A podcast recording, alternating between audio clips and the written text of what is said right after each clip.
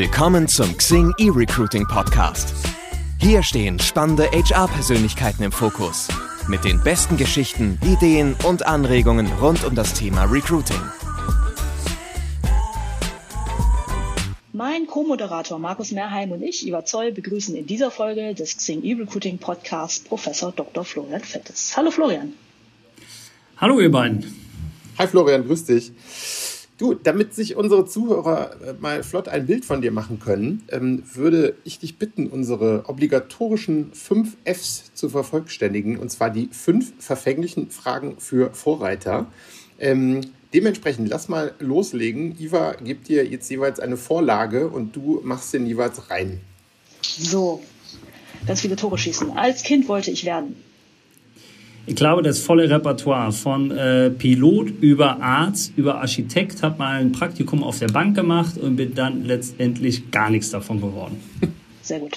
Die Schulzeit war für mich recht unterhaltsam und äh, gute Erinnerungen daran. Mein schrecklichster Job war. Ähm, das ist eine gute Frage. Ähm, ich glaube, was wirklich mal hart war, so zur Karnevalszeit bei Minusgraden äh, Kamelle verladen. Ja. Okay. also du merkst, ich habe relativ viel gemacht. mein bislang schönster Moment im Job war?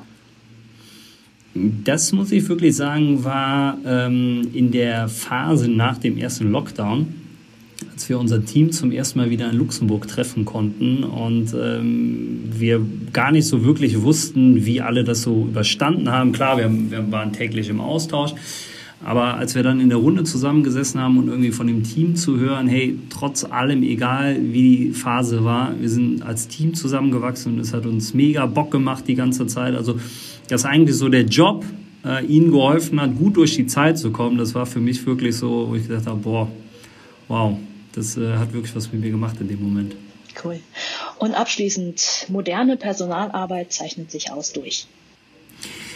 Äh, durch datengetriebene Entscheidungen und ähm, durch zukunftsorientierte Entscheidungen. Also nicht so sehr auf Vergangenheitsdaten schauen, sondern eher darauf schauen, was können wir für die Zukunft für die Menschen machen.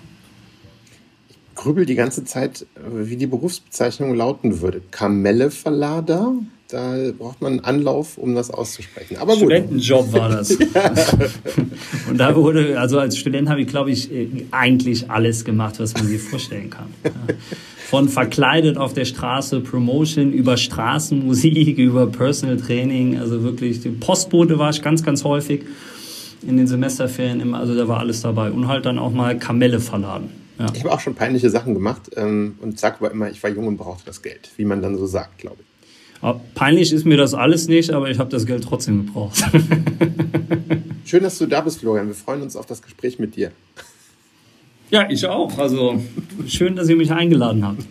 Florian, du hast jetzt ja äh, einen richtigen Job, sag ich mal. Seit ähm, doch einigen Jahren, 2016 war das, hast du deine Promotion gemacht und ähm, du bist Professor für Digital Leadership. Aber du warst, äh, so meinen Recherchen nach, früher Lehrer.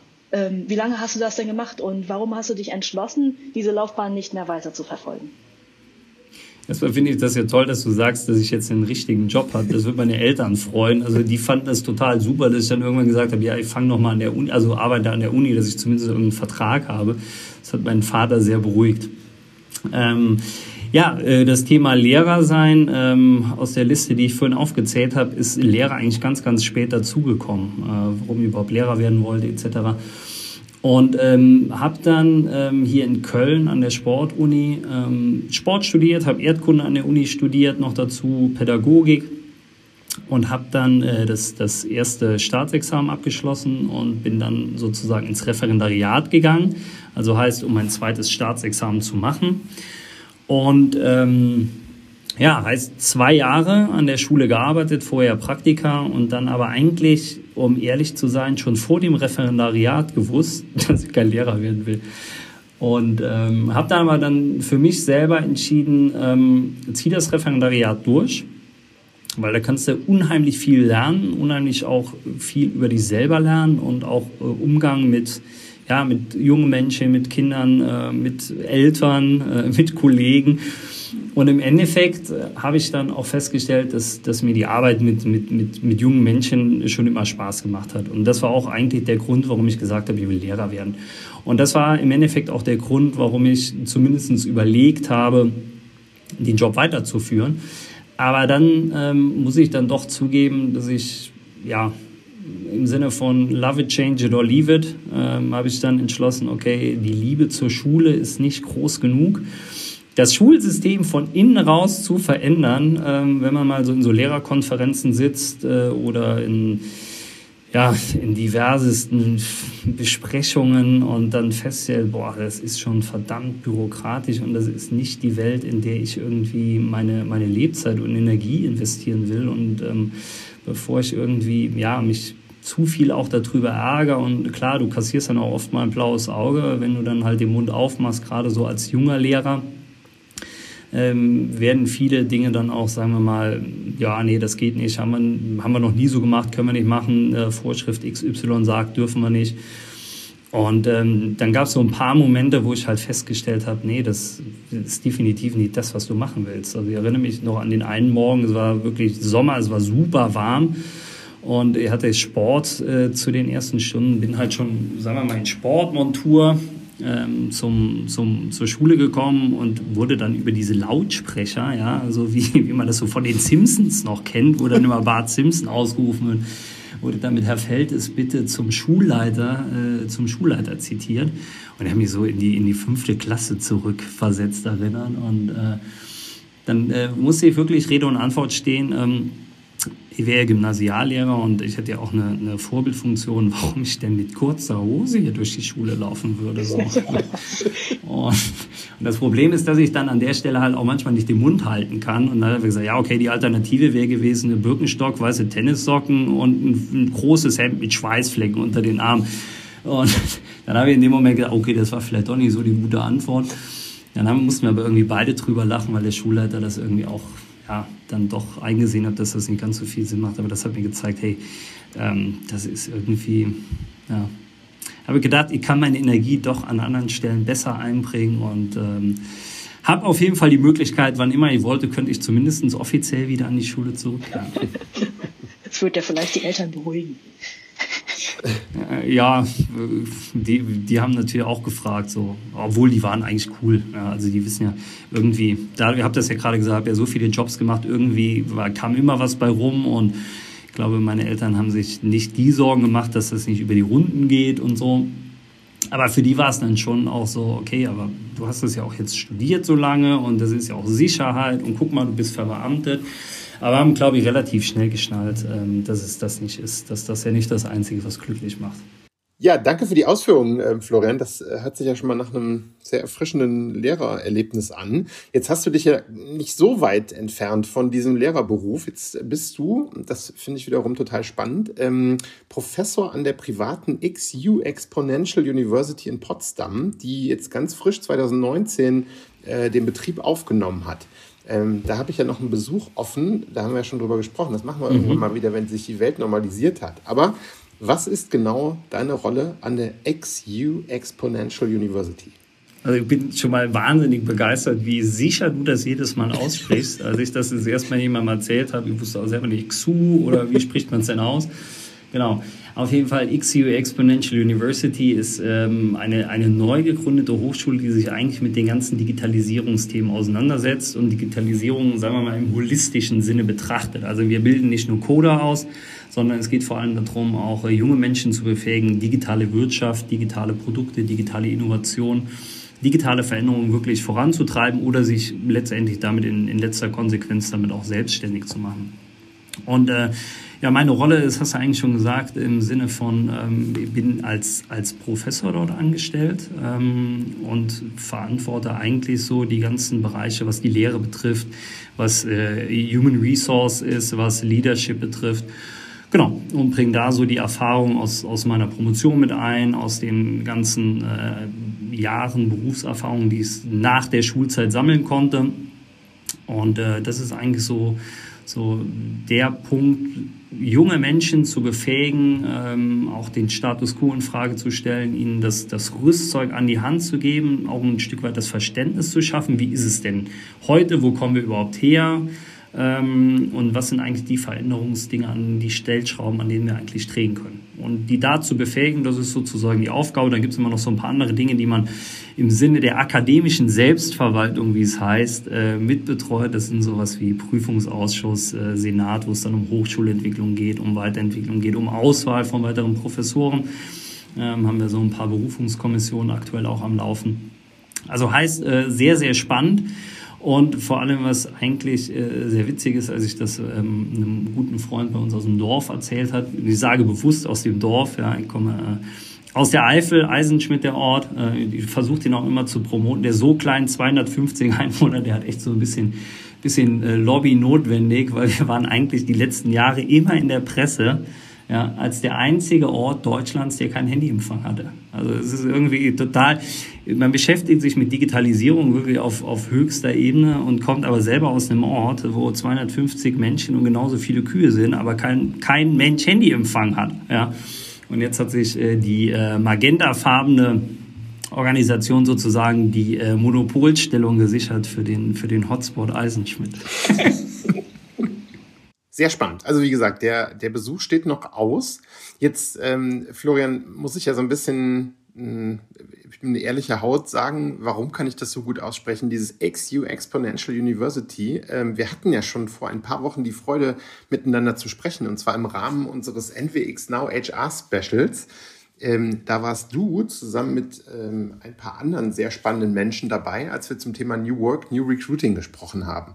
Jetzt bist du nicht nur Uni-Professor, sondern ähm, auch Unternehmensgründer und Unternehmensleiter, und zwar von Sortify, einem People Analytics Unternehmen.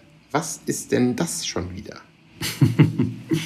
Ja, das ist, wenn man das mal so ein bisschen durchdenkt, eigentlich so die, die Konsequenz aus dem, ähm, was ich und mein Mitgründer Dr. Markus Heilbring eigentlich so die letzten Jahre gemacht haben.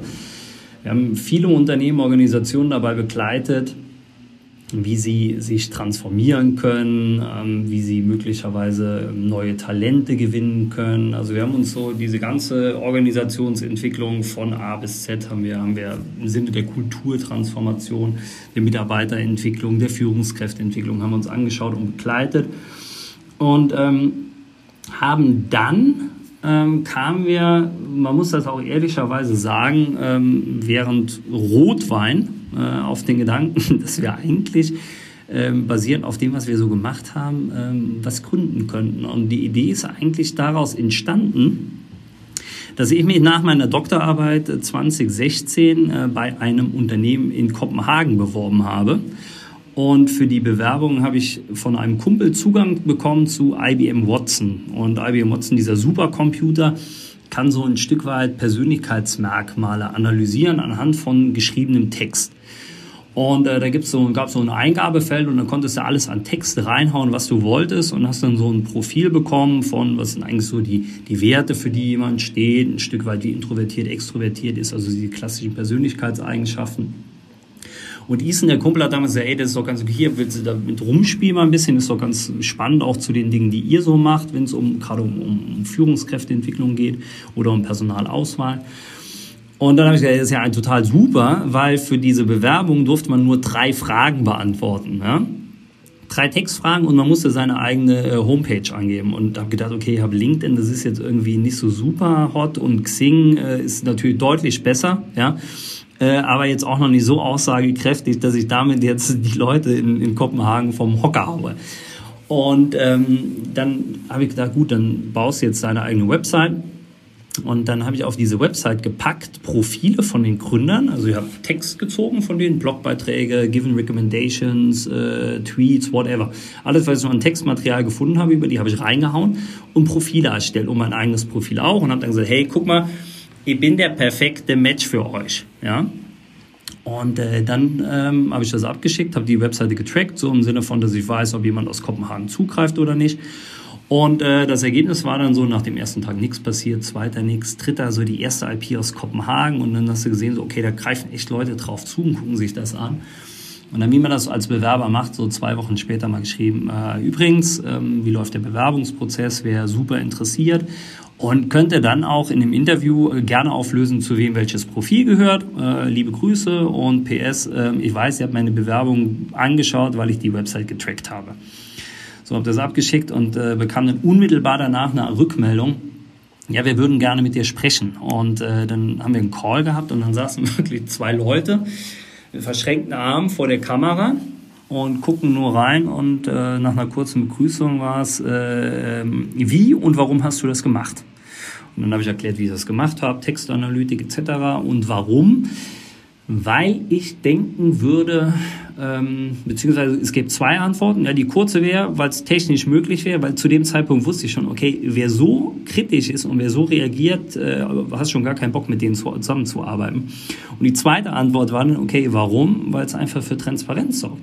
Ihr möchtet möglichst viel über mich erfahren und ich habe eigentlich gar keine Chance, äh, außer das Interview und ein bisschen was, was ich über euch recherchieren kann, rauszufinden, wer sitzt eigentlich auf der anderen Seite vom Tisch. Und wenn ich irgendwie bereit bin, Köln zu verlassen, um nach Kopenhagen zu gehen, dann fände ich schon irgendwie ganz gut zu wissen, wer da, wer da, mit wem ich da zusammenarbeite.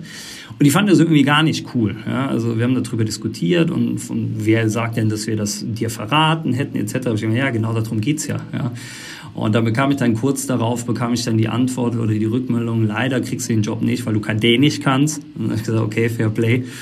Und an dem Abend, als ich die Absage bekommen habe, kam ein Nachbar vorbei, Markus, ähm, promovierter Psychologe, lang in St. Gallen gewesen, so High-Performance-Forschung gemacht und ähm, viel auch im, im, in der Auswahl, Personalauswahl, Diagnostik unterwegs gewesen. Und wir haben uns abends getroffen und er kam gerade von einer Investorenkonferenz wo er für so Langfristinvestoren sozusagen sich angeschaut hat, wer, wer sitzt da gegenüber als CFO, CEO von Unternehmen, wo die möglicherweise rein investieren.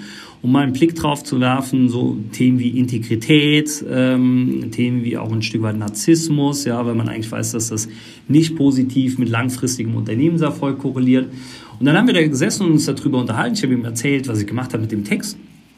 Und äh, dann habe ich gesagt, ja, hm, das glaube ich eigentlich nicht. Wie soll das denn möglich sein? Gell? So klassisch Diagnostik, ähm, da auch drin promoviert und dann haben wir uns das angeschaut und gesagt, okay, da steckt schon Information drin und dann haben wir eine erste Studie dazu gemacht und haben uns dann sozusagen die Frage gestellt, was wären zum Beispiel Informationen, die für Personalauswahl, für Personalentwicklung, aber auch für Investoren beispielsweise interessant sind, über Menschen, über Bewerber, über Kandidaten rauszufinden, um bessere Entscheidungen treffen zu können? Ja?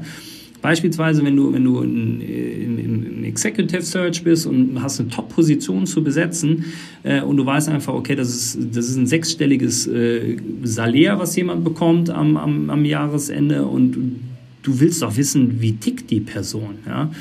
Und das ist im Endeffekt, was wir dann gemacht haben in Sortify. Wir haben gesagt, wir wollen einen Algorithmus entwickeln, der aufgrund von Textmaterial, von, von geschriebener Sprache, zum ersten Mal sozusagen diese Quelle auf einer neuen Ebene nutzbar zu machen, um damit halt, wir sagen immer Artificial Intelligence for Human Decision Making, also quasi künstliche Intelligenz zu liefern, um bessere menschliche Entscheidungen treffen zu können. Ja, sei es jetzt in der Auswahl, sei es aber auch in der Personalentwicklung im Sinne von Self-Awareness. Ja, also weg von klassischem Self-Assessment, was ja den ganzen Fehlerquellen unterliegt, wie Verzerrungseffekte. Entweder du betrügst, weil du halt äh, dich oder lügst in Anführungszeichen, weil du dich halt besser darstellen willst oder entsprechend für eine Position darstellen möchtest. Oder du weißt es vielleicht möglicherweise selber nicht besser und schätzt dich selber nicht richtig ein.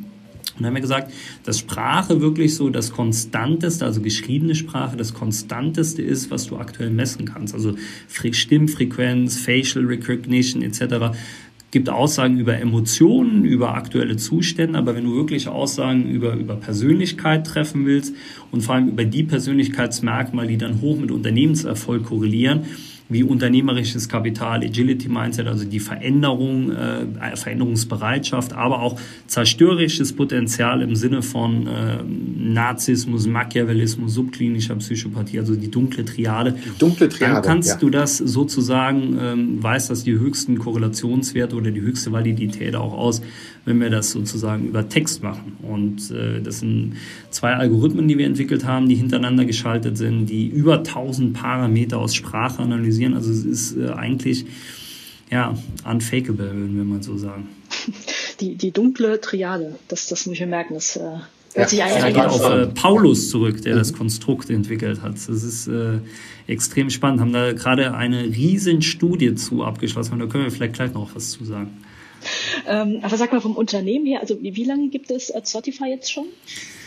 Wir haben ähm, September 2019 haben wir offiziell gegründet. Vorher waren wir aber schon, sagen wir mal, wie es ja so im, im Startup-Jargon, im Stealth-Mode unterwegs. Ja, also wir waren schon dran und haben keinem erzählt, was wir tun und äh, haben dann im September 2019 gegründet.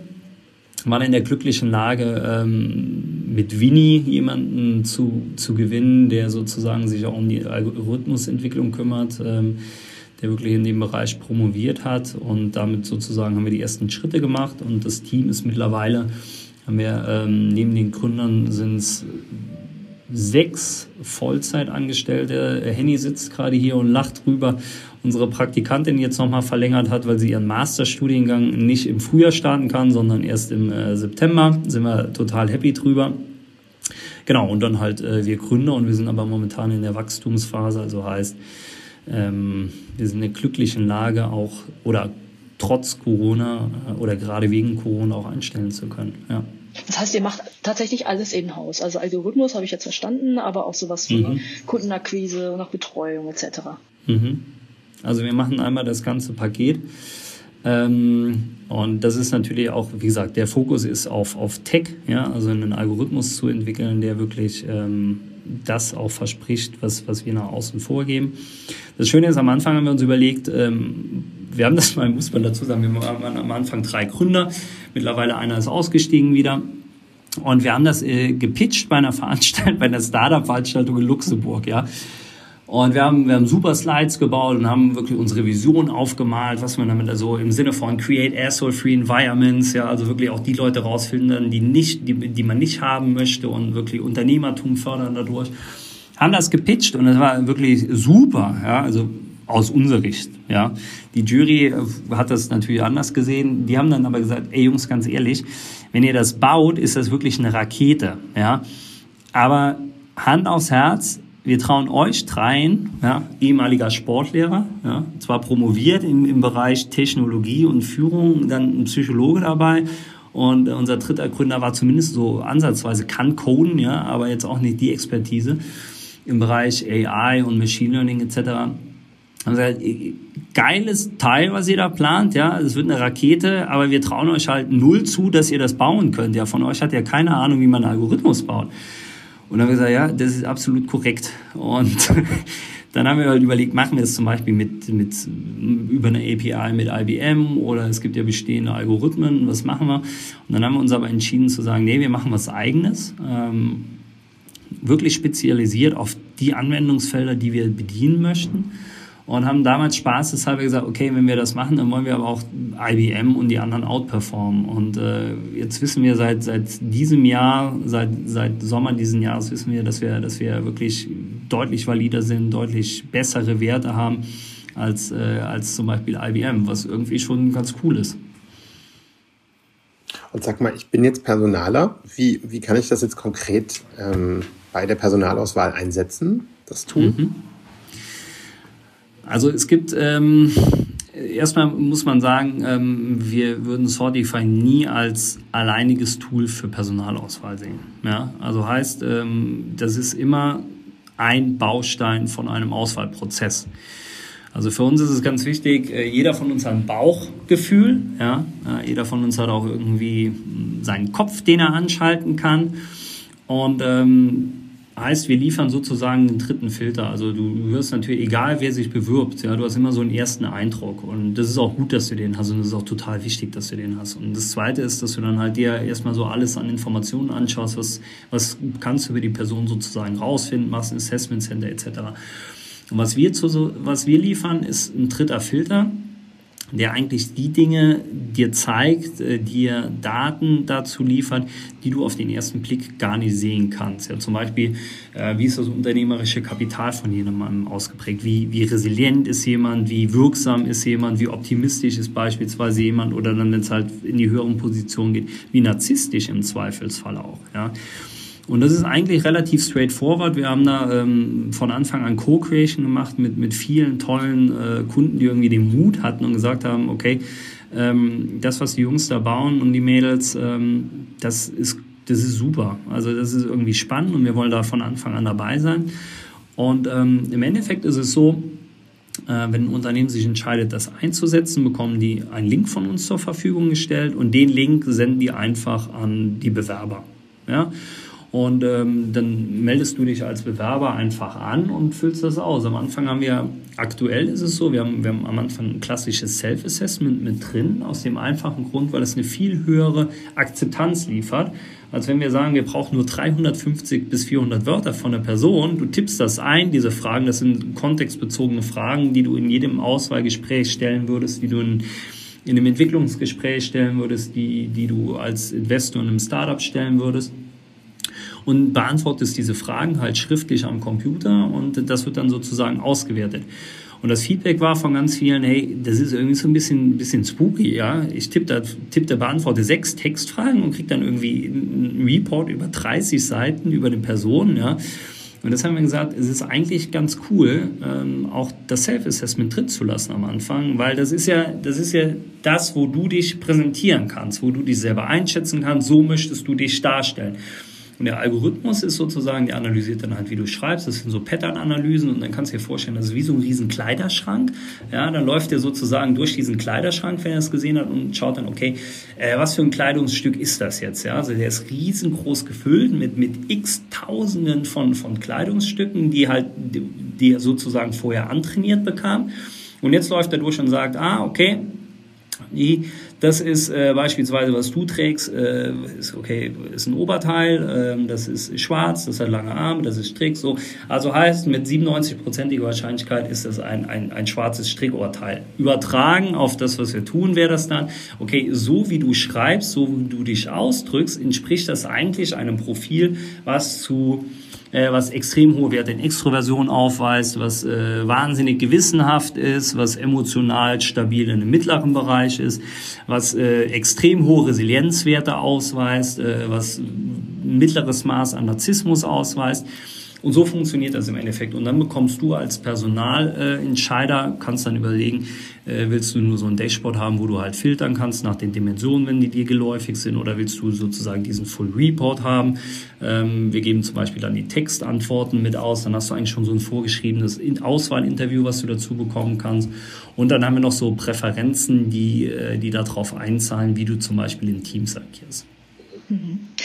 Ähm, Markus und ich sind ja beide im Marketing verankert. Ähm, wenn wir mal so spaßeshalber über einen möglichen Werbeslogan für Certify nachdenken. Was, was käme mhm. der Wahrheit am nächsten und warum? Zwei Optionen. A. Certify. Menschliche Intuition gepaart mit KI sorgt für die optimale Personalauswahl. Oder, ah. oder B. oder B. Certify. Kein Mensch kann eine bessere Personalauswahl treffen als der Computer. Ähm, also, unser, ihr habt das ja eben kurz angedeutet, unser, unser Ansatz ist äh, Artificial Intelligence for Human Decision Making. Ja, also heißt, wie können wir mit dem, was wir tun, ähm, zum Beispiel Personalentscheider helfen, bessere Personalentscheidungen zu treffen? Wie können wir mit unserem Tool helfen, dass Recruiter die besten Recruiter werden? Ja, ähm, aber und das muss man auch einfach ganz ehrlicherweise sagen, es gibt einfach Dinge, ähm, es gibt gewisse Strukturen, es gibt gewisse Dimensionen, ähm, die der Algorithmus deutlich besser analysieren kann als der Mensch. Weil wir haben ja alle unsere, unsere Biases, wir haben alle unsere Verzerrungseffekte. Wir haben beispielsweise in einem, in einem, in einem Auswahlgespräch, kann es ja auch sein, dass wir einen schlechten Tag haben und irgendwas völlig übersehen. Und ähm, deshalb ist es schon so, dass gewisse Dinge, der Algorithmus, der ist dafür halt einfach nicht blind. Ja, also, und ein Beispiel, wir haben ein S-DAX-Unternehmen gehabt und die haben beispielsweise äh, jemanden fürs, äh, für ihren Vorstand besucht, Vorstandspositionen besetzen. Und ähm, da war es wirklich so, dass halt mehrere Kandidaten dabei waren und auch welche, die extrem positiv gewertet wurden in den, in den Vorgesprächen. Und dann gab es sozusagen ab einem Punkt, gab es dann die Sortify-Analytik. Und da wurde dann zum Beispiel unter anderem auch das Thema Narzissmus sich angeschaut, ja, weil wir halt wissen, dass äh, Narzissmus mit Leadership Effectiveness, also quasi Leadership Emergence, wer wird Führungskraft und Leadership Effectiveness, also wie wirksam ist die Führungskraft im Nachgang, ist das halt was, was ab einem gewissen Maß an Narzissmus ist das sozusagen gegenläufig. Also das ist so eine umgekehrte U-Curve, wenn man das korreliert. Bedeutet, ähm, wenn du über ein gewisses Maß an Narzissmus drüber bist, ähm, ist das langfristig gesehen extrem schädlich in der Regel für Unternehmen und für Führungserfolg. Das Spannende ist aber, dass wer Führungskraft wird, also Leadership Emergence, korreliert halt eigentlich perfekt mit Narzissmus. Also Aussage, je narzisstischer jemand ist, umso höher ist die Wahrscheinlichkeit, dass er ganz oben in den Führungsetagen ankommt, trifft absolut zu haben wir jetzt auch nochmal in unserer Studie, äh, es ist eigentlich die größte weltweit zusammenhängende Studie zum Thema Narzissmus, die wir jetzt abgeschlossen haben. Und das ist zum Beispiel so eine der Erkenntnisse, die da rausgekommen ist. Und das ist was, wo man halt einfach sagen muss, da sind auch viele Assessment Center relativ blind für, ja, weil das sind in der Regel die Ex Menschen, die extrem charismatisch sind, die extrem gut wissen, sich zu präsentieren. Äh, in der Regel sind das auch Menschen, die ähm, halbwegs smart sind, ja, und, ähm, und das ist natürlich was, wo man, wo man einfach eine Hilfestellung liefern kann. Ja, also das ist ein Faktor, der, der sehr relevant ist für, für Unternehmensentwicklung. Das hat was mit Risikoabschätzung im Endeffekt zu tun. Und ähm, da ist es eigentlich schon fahrlässig, wenn man sich mal überlegt, wie viel beispielsweise in, in, in Ausgaben für, für neue äh, Anlagen äh, ausgegeben wird oder für neue Produkte, für Anschaffungen, für Innovationen sonstiger Art, wird alles immer durchkalkuliert, Return of Invest etc. und sowas. Und wenn man sich dann anschaut, wie teilweise fahrlässig eigentlich Personalentscheidungen getroffen werden, dann führst du ein Interview und sagst, ja, super, sympathische, sympathischer Typ, äh, Lebenslauf passt auch einigermaßen, super, äh, mit dem starten wir jetzt. Ja. Und äh, das ist eigentlich, wenn man überlegt, was, was technologisch möglich ist, ja, und daher wieder die Kombination mit dem Mensch zusammen ist eigentlich das, worauf wir hinaus wollen. Aber in gewissen Punkten, um das auch ganz klar zu sagen, ist der Algorithmus, hat der ganz, ganz andere Fähigkeiten und geht über das menschliche, menschliche Vermögen eigentlich hinaus. Mhm. Thema Führung, ähm, da bist du ja ein absoluter Spezialist auf dem Gebiet. Ähm, du bist ja nicht nur Uniprof, sondern auch Buchautor. Gibt's ja sehr oft in dieser Kombination. Und ähm, du hast zusammen mit dem Andreas Buhr das Buch Revolution ja bitte geschrieben. Untertitel ist da, wenn Oldschool-Führung auf New Work Leadership äh, trifft. Ähm, für wen ist das Buch denn gedacht und äh, worum geht's da? Also prinzipiell äh, ist das Buch erstmal für jeden gedacht, der sich damit auseinandersetzt, wie Führung möglicherweise und damit auch Unternehmenskultur neu gedacht werden sollte oder neu gedacht werden kann. Und ähm, das Buch ist eigentlich resultiert äh, aus unserem gemeinsamen Forschungsprojekt, was meine, was meine Promotion damals behandelt hat. Da ging es darum, welchen Einfluss neue Medien, also Social Media, neue Technologien auf das Führungsverhalten der Generation Y haben. Also heißt, ähm, wie führt eigentlich die junge Generation anders, wenn sie denn dann darf, als die älteren Generationen? Und das haben wir uns genau angeschaut. Wir haben halt äh, eine, eine qualitative wie quantitative Studie gemacht und uns wirklich mal die Frage gestellt, für die junge Generation anders? Wenn ja, was ist anders? Warum ist das anders? Welchen Einfluss hat eigentlich die Technologisierung, die Digitalisierung darauf? Und das sind eigentlich die Fragen, die wir in dem Buch ein Stück weit beleuchten und, und das auch sehr, sagen wir mal, kontrovers diskutieren. Ja? Ähm, und der Hintergrund ist wirklich zu sagen, ähm, wie schaffen wir es von diesem, von diesem klassischen transaktionalen Führungsstil, ja, im Sinne von Command and Control, so Puppet Master Style, du hast eine Führungskraft, bei der alle Fäden zusammenlaufen, die alles entscheidet, ja, so dieses klassische Pyramidendenken, ja, die meisten, die meisten Unternehmen sind ja leider immer noch in dieser Pyramidenstruktur aufgebaut, auch wenn sie es nicht wahrhaben wollen.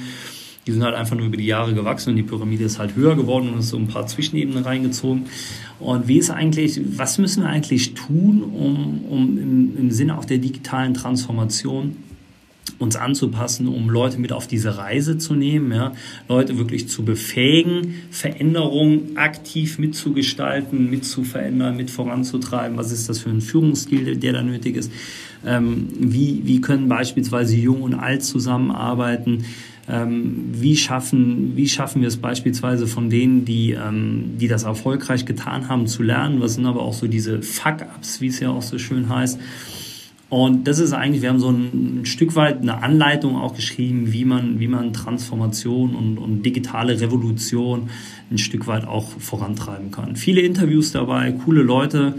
Also hat schon Spaß gemacht, das irgendwie mal alles runterzuschreiben, was man sonst so aus nur in der akademischen, in der wissenschaftlichen Sicht betrachtet hat und das dann sozusagen leserfreundlich zu verpacken. Jetzt hat sich ja in den letzten Monaten ähm, der Arbeitsmarkt ist ja einmal kräftig quasi durchgeschüttelt worden. Ähm, viele Branchen leiden, viele Unternehmen leiden auch gerade so im, im KMU-Bereich. Das zeigt sich ja dann auch irgendwie im Stellenabbau, wobei davon ja auch die großen Unternehmen betroffen sind.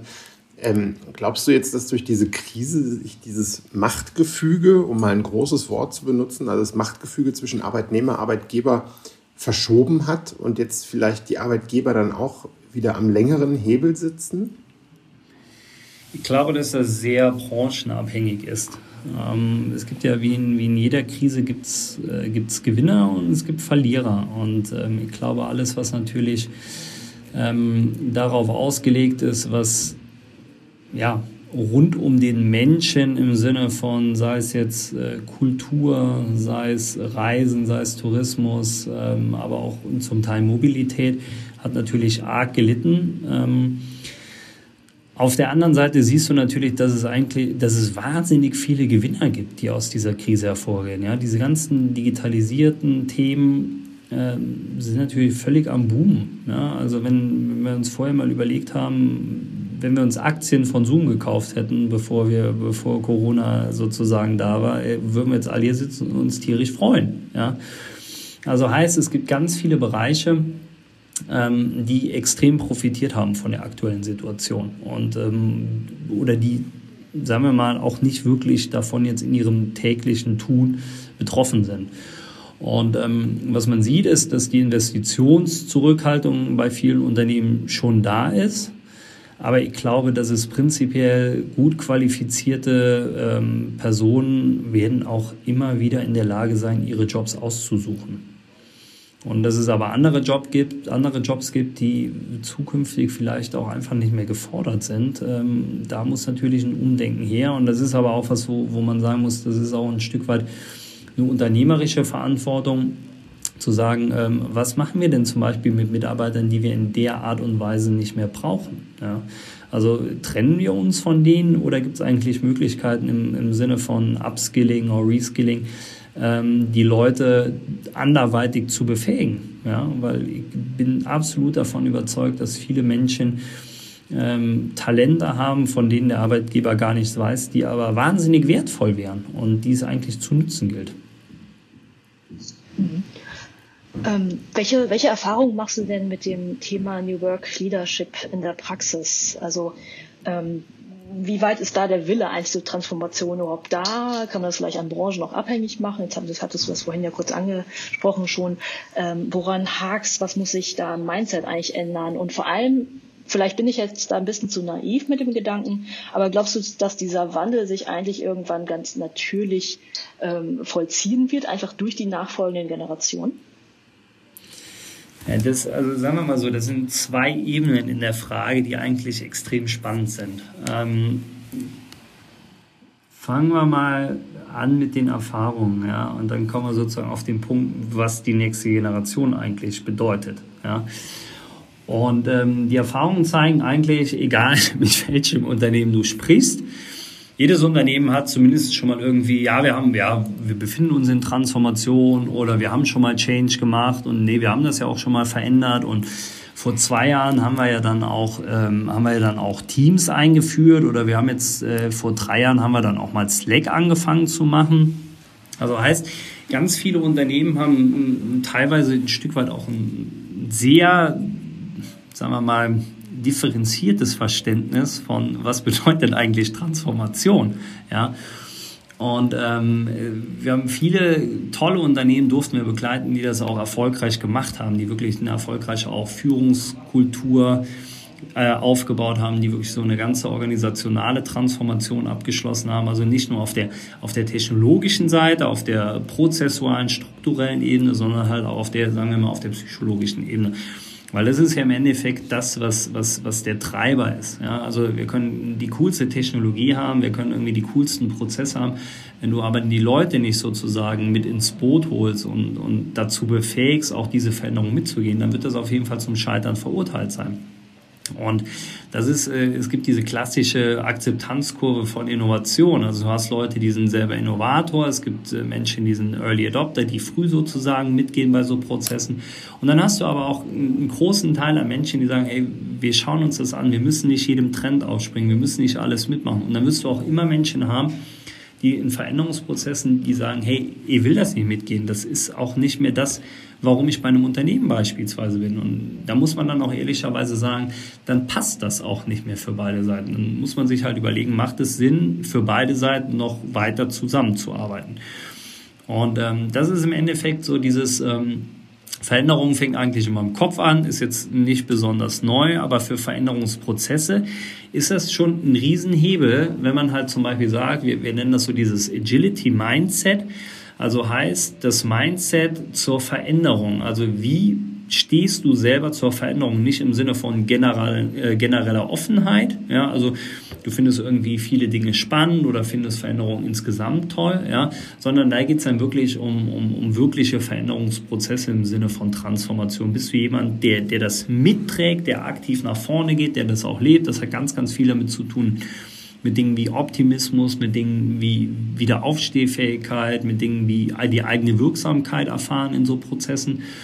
Und das ist extrem wichtig zu sagen, ähm, man braucht erstmal das Commitment von oben, um vorangehen zu können. Ja, also dass das wirklich gewollt ist, diese Veränderung. Und da fängt es halt ganz, ganz häufig an. Ja dass äh, das wirklich von, von top down die, die, die, die absoluten Führungsebenen sagen, ja, wir wissen, wir müssen uns verändern, wir gehen auch vor und können dann auch sagen wir, im Sinne der transformationalen Führung große Visionen aufbauen etc. Aber die müssen es halt trotzdem leben. Das fängt dann schon damit an, wenn du halt irgendein Tool implementierst. Nein, dann muss der Vorstand das genauso nutzen wie alle anderen auch. Ja? Und das ist ganz, ganz häufig, wo, wo wir dann, sagen wir mal, so, so, so einen Bruch sehen. Ja? Also es wird wahnsinnig viel in Visionen etc. gesteckt ja? und, und tolle Strukturen aufgebaut, aber im Endeffekt die Leute nicht wirklich befähigt oder auch nicht bedacht, hey, das ist wirklich auch ein Veränderungsprozess für jede einzelne Person erstmal. Das bedeutet, Du machst Dinge, die du, die du über Jahre gemacht hast, machst du vielleicht anders oder du weißt, deinen Job wird es irgendwann nicht mehr geben, weil du den gerade selber wegtransformierst sozusagen. Und da ist es unheimlich wichtig, wirklich zu schauen, äh, wie können wir die Menschen auch äh, sozusagen vom Mindset her befähigen. Und der zweite Teil, dieser Gedanke, ähm, wächst sich das nicht raus? Ja, also ist das nicht das Problem der alten grauen Männer sozusagen? Ja, ähm, und das Ding ist, ich darf da nicht zu viel dazu sagen, weil wir diese Studie erst Anfang des Jahres publizieren. Aber ich kann nur so viel sagen, ähm, die Zahlen, die wir sehen, sind eigentlich extrem erschreckend. Ja, also das ist wirklich so mit Blick darauf, was jetzt kommt, auch wenn wir sagen, die junge Generation führt tendenziell, möchte mehr im Team arbeiten, möchte mehr transformational führen. Ja, aber wenn wir uns dann ähm, Dinge anschauen wie, wie Narzissmus etc. Ähm, und klassisches äh, ich-bezogenes Handeln, ähm, dann wird das sehr, sehr spannend. Also da gibt's gibt's äh, eine Publikation zu Anfang des Jahres, äh, wo wir das wirklich breit ausrollen. Und ich kann sagen, ich glaube, das ist was, also da haben wir selber nicht mit gerechnet, bin ganz ehrlich. Äh, aber das ist ein, Datensatz mit mehreren tausend äh, Teilnehmern. Also das ist wirklich sauspannend. Und als wir die Daten gecrunched haben, haben wir erstmal davor gesessen und gedacht so, okay, was machen wir denn jetzt damit? Das schauen wir mal. Okay. Ja, das war dann jetzt auch der perfekte Cliffhanger sozusagen. so machen das die großen Filmstudios ja auch sozusagen. Und ähm, wir, also muss ich nächstes Jahr wiederkommen. Ja, genau, das war jetzt auch implizit die Aussage, genau. Weil das halt selber eingeladen. Für, für, für sich nochmal ein extrem spannendes Thema ist. Florian, ähm, ich mag ja immer deine erfrischend, erfrischenden Einblicke und deine Ansichten und ähm, auch jetzt dieses Mal ähm, hast du dich sozusagen wieder selbst übertroffen. Wir sind nur schon wieder am Ende der Zeit angekommen, das ist das Problem. Ähm, von meiner Seite ganz, ganz vielen Dank für die, die Insights. Da waren jetzt, glaube ich, viele sehr inspirierende Punkte auch dabei, die es sich dann auch lohnt, nochmal nachzuschlagen. Ähm, und ja, vielen Dank, dass du äh, uns deine Zeit geschenkt hast. Ja, vielen Dank auch von meiner Seite für die Einladung und äh, für, das, für das sehr äh, ja, äh, schöne Gespräch. Auch, ja, okay, ich muss dazu sagen, ich habe ja die meiste Zeit geredet, aber trotzdem fand ich es sehr angenehm und sehr einladend von euch. Ja, danke dir, Florian. Dann bleibt mir nur noch zu sagen, bis zum nächsten Mal, liebe Zuhörer. Und damit Sie ja nichts verpassen, folgen Sie doch dem Xing E-Recruiting Podcast via iTunes, Spotify oder Soundcloud. Ciao und bis zum nächsten Mal. Tschüss. Tschüss.